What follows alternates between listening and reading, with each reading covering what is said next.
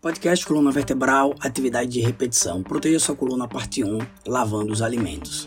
Vocês sabiam que uma das partes do corpo que mais reclama nessa quarentena é a coluna vertebral? Assim, devemos prestar atenção às atividades de repetição.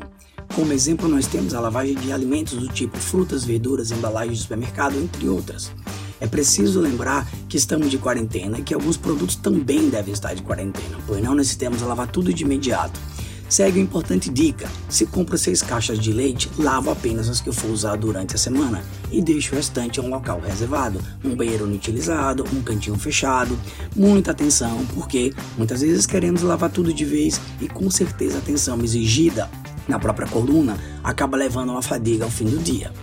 Uma outra dica é observar se a pia que está sendo realizada a limpeza dos alimentos tem uma altura ideal para que você não fique todo o tempo com a coluna dobrada para frente.